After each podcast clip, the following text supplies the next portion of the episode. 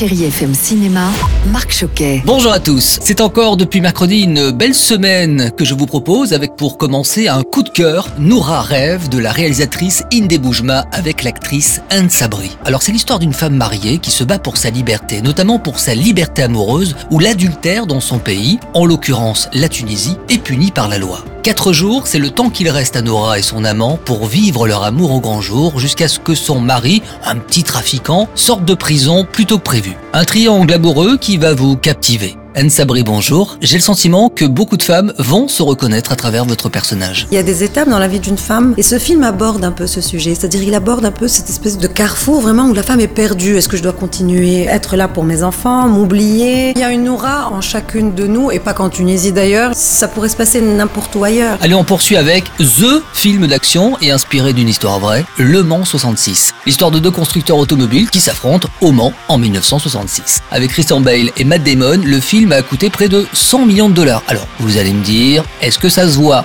Oui, sans hésiter. Gros budget pour un grand film d'action. Vous savez quoi? J'ai même le sentiment que ce film va aller direction les Oscars. Ça y est, mesdames et messieurs, Ferrari remporte les 24 heures du Mans pour la cinquième année consécutive. Et je termine avec le film documentaire Océan, adapté comme un journal intime d'une jeune femme, Océane, qui décide de transformer son identité et de devenir un homme que l'on appelle aujourd'hui Océan. C'est intime, évidemment, mais raconté de façon joyeuse, touchante et même drôle, je vous le conseille.